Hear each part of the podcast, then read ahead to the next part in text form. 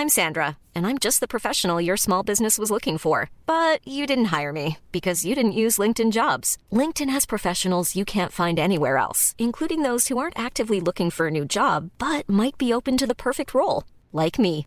In a given month, over 70% of LinkedIn users don't visit other leading job sites. So if you're not looking on LinkedIn, you'll miss out on great candidates like Sandra. Start hiring professionals like a professional. Post your free job on linkedin.com/people today.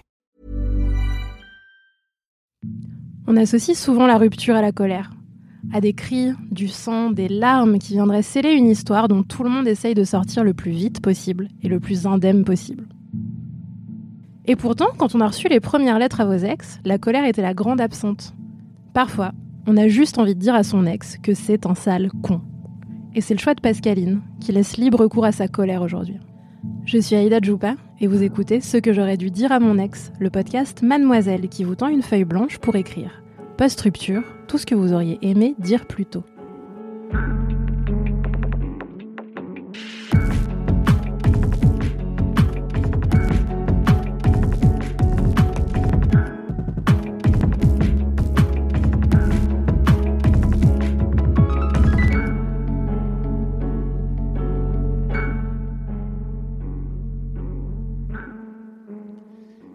Alexandre, j'ai bien reçu ton message en pleine crise sanitaire. Il m'a fait rougir et il a failli me faire pleurer.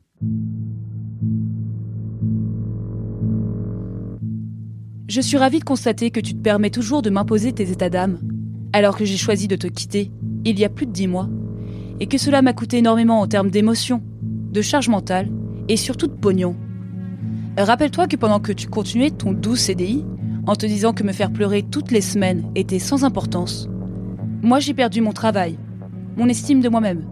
J'ai quitté notre logement, j'ai dû changer de ville, partir vivre chez les uns les autres, alors que j'avais juste envie de mourir.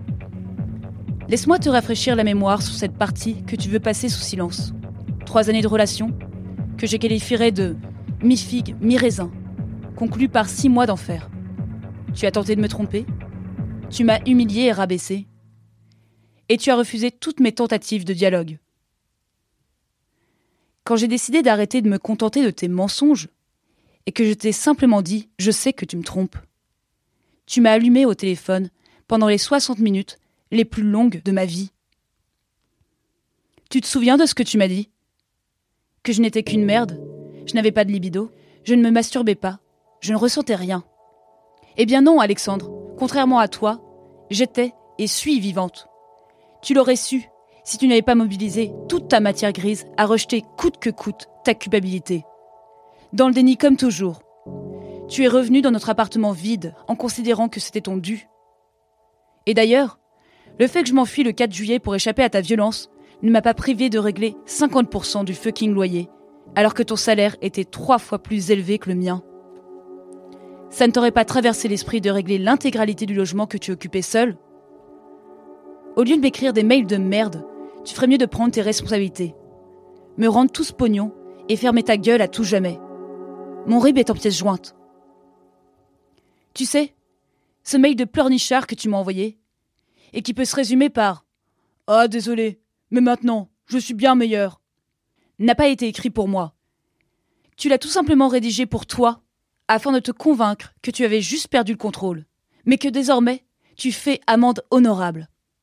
Tu reprends cette posture pratique et confortable de Je suis juste un gars ce n'est pas ma faute. Et cela, c'est un pur mensonge. La vérité, c'est que tu es un énorme connard. Tu as fait des choix. Tu as choisi de me détruire au lieu de reconnaître des problèmes et de te remettre en question, ou tout simplement d'en discuter. Tu as été tellement méchant avec moi qu'aujourd'hui encore, je suis incapable de me souvenir du moindre moment heureux avec toi. Qu'est-ce que tu espérais? Que je continue à nier ce que tu m'as fait traverser Et que je te lâche un Merci. J'accepte tes excuses. Dors en paix. On se prend un café la semaine pro. Je t'aime. Bisous. Non. Je m'en branle de tes digressions émotionnelles de merde et mal écrites. Et je te rappelle que je n'ai jamais été ta meilleure amie. J'ai toujours joué carte sur table. Je voulais une relation amoureuse avec toi. Pas faire partie de tes à peine cinq potes avec cette merde de branlito. Je te souhaite, sans la moindre honte, un maximum de malheur. Et pour cela, je peux compter sur la vie qui finit toujours par punir les enfoirés. Et surtout sur ta capacité à toujours faire les mauvais choix. Disparais. Je t'adresse toute ma haine. Pascaline.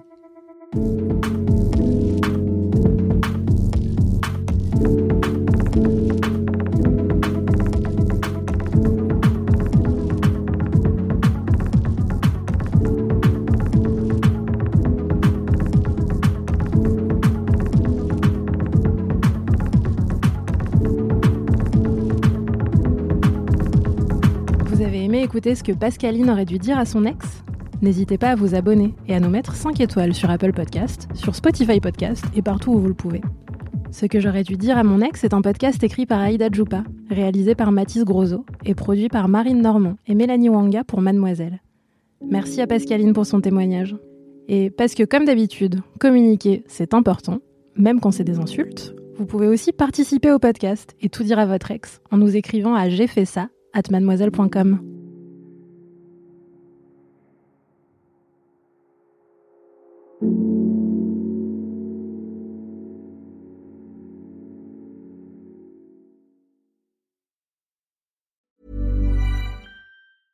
Even when we're on a budget, we still deserve nice things.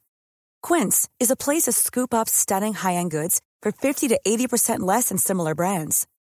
They have buttery soft cashmere sweaters starting at $50, luxurious Italian leather bags, and so much more. Plus, Quince only works with factories that use safe, ethical, and responsible manufacturing. Get the high-end goods you'll love without the high price tag with Quince. Go to quince.com slash style for free shipping and 365-day returns.